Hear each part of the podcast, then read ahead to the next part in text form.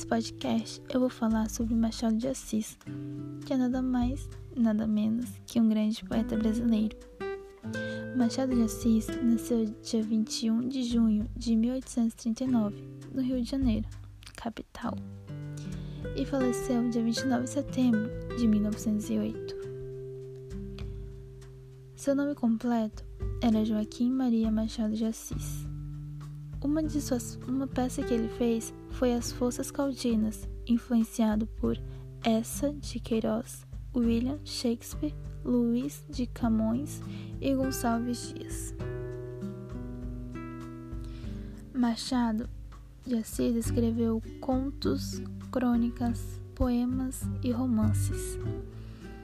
A temática de Machado de Assis envolve desde o uso de citações referentes a eventos de sua época até os mais intricados conflitos da condição humana. Agora eu vou ler um poema que ele escreveu, que se chama Livros e Flores. Teus olhos são meus livros, que livro há aí melhor em que melhor se leia a página do amor? Flores são teus lábios, Onde há mais bela flor em que melhor se beba o bálsamo do amor?